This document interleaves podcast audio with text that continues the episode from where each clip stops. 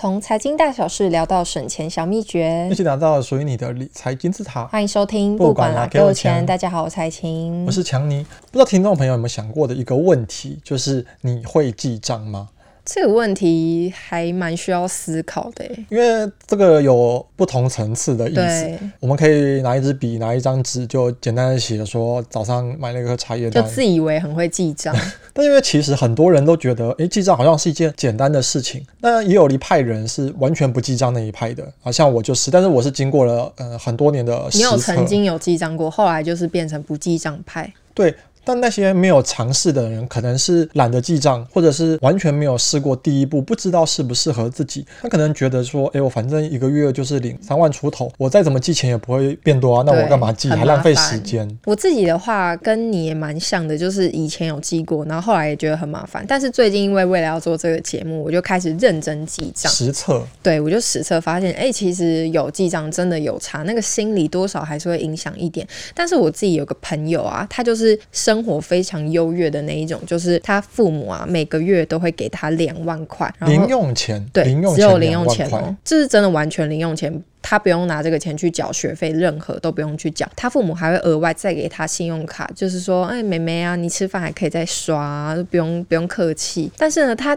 却还要再额外打工，哎，而且一周打工四天哦。也就是两万不够花，他还花了四天的时间在打工，然后现在一小时的时薪也不少。对，他还有刷信用卡，他钱还是不够用，我就觉得很纳闷。我就聊天的时候就会问一下他，就是哎，为什么你这么多钱，你还是要每天上班的感觉？感觉你很累耶。而且他也住家里，他就说，因为他都会买很多的包包啊、衣服啊、香水啊、名牌啊等等的，现金花完他就去刷卡，结果刷太多，他都不敢跟他爸妈讲，他就会默默的去把他打工的钱去还那个卡债。所以我觉得啊，你这位朋友，那他还是先不要听这一集节目好了。他应该不会，他就是不会理财。没有啦，这个也是可以给他一个帮助，因为他对记账跟财务管理的方式啊，还有理解就是蛮不太好，有点混乱。那导致他在花钱方面啊，就是没有节制，也没有章法，没有正确的使用钱的习惯。那他应该也是没有记账，没有这个财务规划，所以导致变成卡奴的窘境。明明有蛮高的收入，所以我觉得他应该要先了解自己的支出跟收入的情况。来建立健康的财务关系。我是有建议他说可以去寻求一些理财知识或者是一些相关的工具，像是看我们的节目啊，他就会可以更好的去掌握他个人的财务嘛，去制定一下预算啊，到底要花多少钱才是 OK 的。透过细心的去管理他的金钱，才能够让他的财务更加的稳定，而且能够达成长期的财务目标。所以为了做这一节目啊，海星又花了一些时间开始了记账之旅。是，那我们也结合了网络上一些记账达人他们分分享的经验，综合提供一些经验给听众朋友参考。那么一开始啊，我们要先搞清楚记账的目的嘛，这就是为了控制支出。我们可以先来检视啊，有些人为什么迟迟没有开始记账这件事呢？对，感觉很像我们在打脸自己。第一个原因就是缺乏面对真相的勇气。这可能是 for 一些比较很会乱花钱，但他还是没有记账的人。他可能是很心知肚明的知道自己为什么会花钱，那他花钱的原因跟来源是什么？但是他们缺乏去直面这个很残酷的现实的勇气。他们透过不去记账，就可以避免去看自己每个月到底花了多少钱，然后就继续活在一个自己每个月都可以存很多钱的梦幻世界中。有点比较像鸵鸟心态。对，其实啊，面对现实所需要的勇气，就是当然是包括我们刚刚有讲的，要正视自己的消费行为，找出浪费金钱的地方，才能够去制定一个有效的财务目标。只有当我们勇敢的开始去面对这个现实，才能够去改变不良的财务状况，存钱速度才能够更快。第二个可能的原因是缺乏持续记账的毅力，这个就跟第一点不太一样。很多人可能都曾经尝试过，我要记账，我要记账，我要努力的撑下去。通常啊，可能保持个两天三天，但随着时间开始变久，我可能就发懒，或者是半途而废。诶，我今天可能工作很忙，或者是我今天追剧追得太入迷，我就忘记了记账，就不想要继续记了。对，我可能想，诶，我昨天到底做了什么事？我到底吃了什么？这个多少钱？很常发生，好麻烦。那干脆算了，就不要记了，就放弃了。这也是很多人啊难以持续的原因。但我们觉得一个习惯的养成，其实你大概花个三个月就应该有这个动力持续记记下去，或者说你花三个月或者六个月就可以检视自己的财务状况，就可以当做一个参考的依据。这个我们后面会再详细的解释。那我自己呀、啊，最常用的记账方式当然就是用手机嘛，因为最方便。因为我现在包括我自己，还有身边所有人，应该大家现在都是机不离身吧？已经是身体的一部分。对啊，就是我连上厕所、洗澡什么都不会离开我的手机。那我就觉得这样记账很快速，就是只要任何我有花钱的时候，我就赶快把手机拿出来，用我最常用的一个 APP 去记。那它还会自动帮我们分类。其实普遍上现在的 APP 都会自动帮你分类啊，就是大家只要输入完之后去按，你是吃的啊、交通啊、医疗啊，它都会帮你归类得很好。那你就可以在最后去检视你自己每个月到底在哪里花了最多钱。那懒一点的人呢、其实还有个更快速的方法，我觉得是刷载具。就是你刷载具完了，那你每个月就会发现那个 APP 它其实会帮你累计你花了多少钱，它就是等于变相的在帮你记账。但是我觉得这也有个缺点，就是有些比较传统的店家没有开发票，那你就会 miss 掉。或者是我们搭车，平常搭公车啊、搭捷运，这也是要另外记账，大家也是需要注意的地方。另外一个还有一个不错的方法，就是比较传统，像我妈妈也是老人，就是会使用电脑啊，打开 Excel。电脑高手。其实平板啊，嗯、呃，智慧型手机当然也都可以用 Excel，但其实很厉害，因为像我自己就完全不会用，我觉得很难。但我觉得没关系，因为。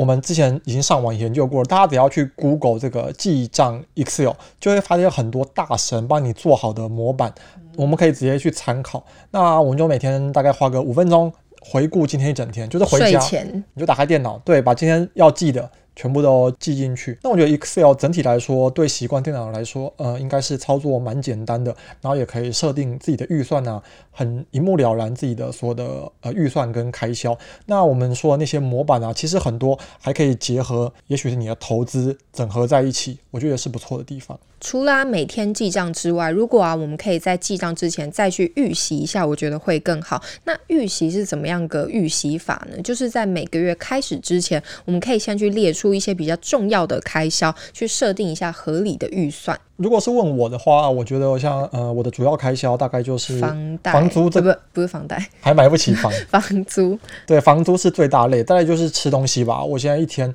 可能每天。花个三百多块钱在吃，那其他就是呃饮料啊，呃跟朋友的聚餐，然后会有一些娱乐的活动，买服装的置装费，呃生活用品、交通、学习的费用、投资，然后啊其他就是无法归类的。那我觉得刚刚讲了虽然蛮多的，不过我们可以挑最频繁的十个种类上下。当然，如果你的 APP 已经帮你分类好，这也是一个方法。但如果我们自己分类的话，我是不会设定太多，因为达人的建议就是太多反而给自己增加很大的压力。对啊，那至于那些偶发性的支出，你也就不用特别为它设立一个分类。例如每年可能都会一些朋友结婚，那我可能包一个红包，但一年也许就一次两次，这个你就把它归类在其他就好了。那其实。建议大家一定要在预算中里面包含了娱乐跟学习的项目，因为记账其实应该要符合我们自己现实的情况嘛。如果啊，我们平常就是完全没办法娱乐，就是为了省钱，变成苦行。对，就是连一杯饮料也不敢喝。就是如果你真的觉得这个东西可以满足到你自己的心情，那你不去做的话，你的生活就会变得很无聊嘛。人生变成黑白的。对，所以我们就要为自己安排一些娱乐的预算，让我们可以支持自己这个理财记账的路。可以走得更远。